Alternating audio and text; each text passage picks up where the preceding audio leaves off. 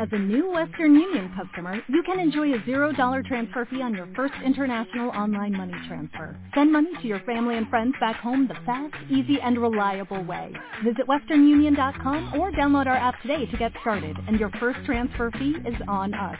FX gains apply, not available for credit cards and transfers to Cuba. Services offered by Western Union Financial Services, Inc., and MLS 906983 or Western Union International Services, LLC, and MLS 906985. Hola, buenos días desde La Habana. Soy Joanny Sánchez y estoy aquí en este jueves, mi día preferido de la semana, en el que voy a abrir de par en par la ventana 14 para asomarme junto a ustedes a los temas y las noticias más importantes de este 27 de junio de 2019 aquí en Cuba. Hoy comenzaré hablando de las nuevas normas publicadas este jueves en la Gaceta Oficial que legalizan, pero también regulan, el trabajo de los creadores independientes en el cine. Por otro lado, el Instituto de Artivismo Hannah Arendt ha convocado un premio de periodismo investigativo.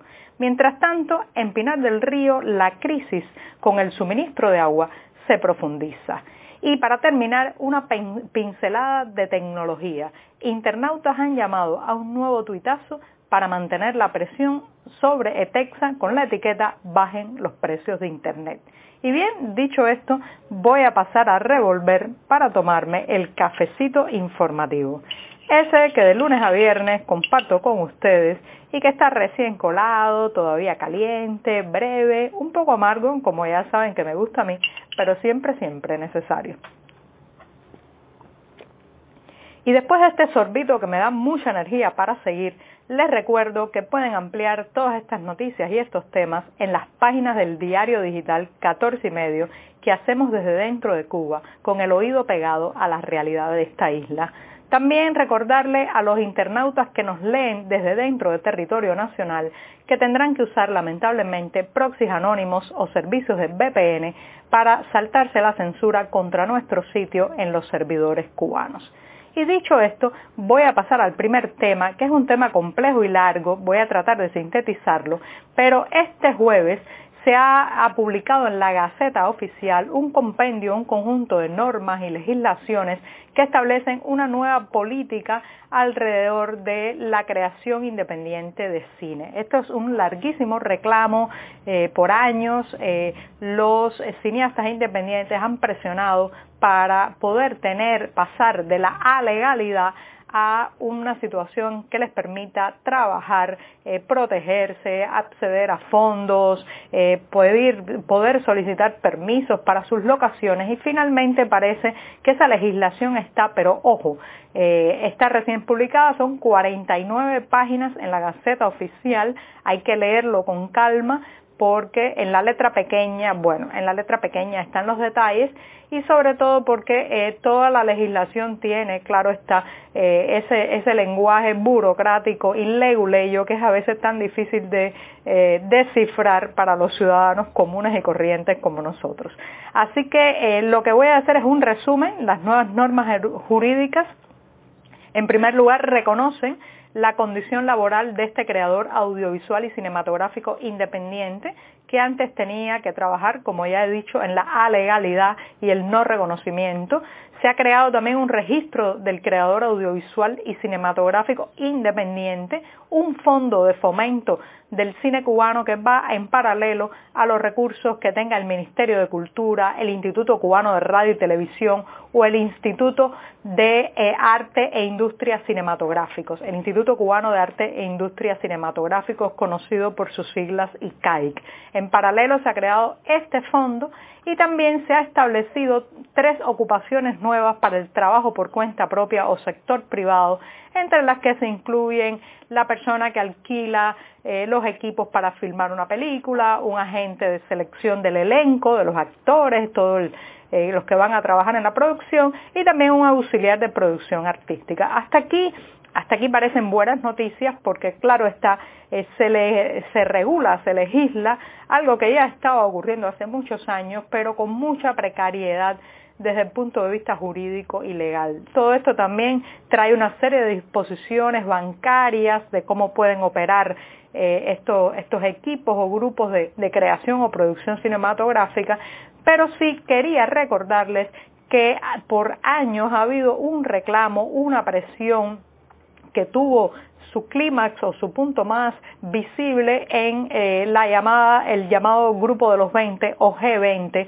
eh, un compendio de cineastas que demandaron por años una ley de cine y estuvieron esperando una respuesta oficial que, lograra convencerlos. No sé si esto que ha salido hoy va a lograr eh, llenar todas las expectativas. Ya les he dicho, eh, me parece que tiene demasiados eh, estamentos burocráticos y requisitos para lograr registrarse como cineasta independiente y para lograr acceder a fondos, pero bueno, yo no soy un especialista en el tema, habrá que preguntarle a los propios cineastas, pero lo cierto es que se ha dado un paso, se ha dado un paso eh, ahora vamos a ver cómo ese paso encaja en una realidad cinematográfica que ya está corriendo al margen de la ley y sobre todo estoy hablando de las productoras independientes que eh, han ganado mucha fuerza en los últimos años. Este es un fenómeno más complejo y se inscribe en lo que yo podría llamar la confección y la distribución de contenido en paralelo a las instituciones estatales. Un fenómeno que ha enriquecido el periodismo, que ha enriquecido el intercambio de contenido audiovisual y también la producción cinematográfica o audiovisual. Eh, tengo la impresión de que esta ley puede ir encaminada a intentar recuperar el espacio institucional y oficial en un sector que ha crecido de manera autónoma e independiente. Vamos a ver qué, qué dirán los próximos meses, pero por el momento, por el momento la ley está servida y ahora, ahora hay que esperar ver cómo influye en la producción audiovisual de esta isla.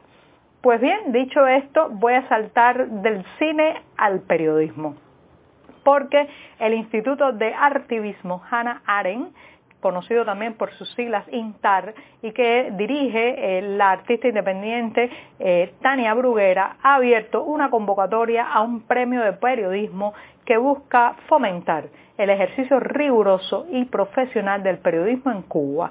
Así que está enfocado fundamentalmente en el periodismo de investigación, es el más difícil, el que lleva más tiempo, más recursos, eh, pero también el que da mucho placer hacer eh, después que se tiene un resultado. El periodismo de investigación es una asignatura cuasi eh, cuasi pendiente en esta isla eh, porque, como decía hace un rato, lleva muchísimos recursos, mucho tiempo y sobre todo los que trabajamos en informativos diarios, como el nuestro, el periódico 14 y medio, eh, pues es muy difícil insertar en una dinámica editorial estas investigaciones de largo plazo. Pero si usted está escuchando este programa Ventana 14 y está interesado, eh, aquí hay una oportunidad tremenda porque el instituto Instar va a dar premios con una dotación inicial de 1.200 CUC para una beca que se desarrolle una investigación por un máximo de seis meses. Una vez esté publicada y terminada,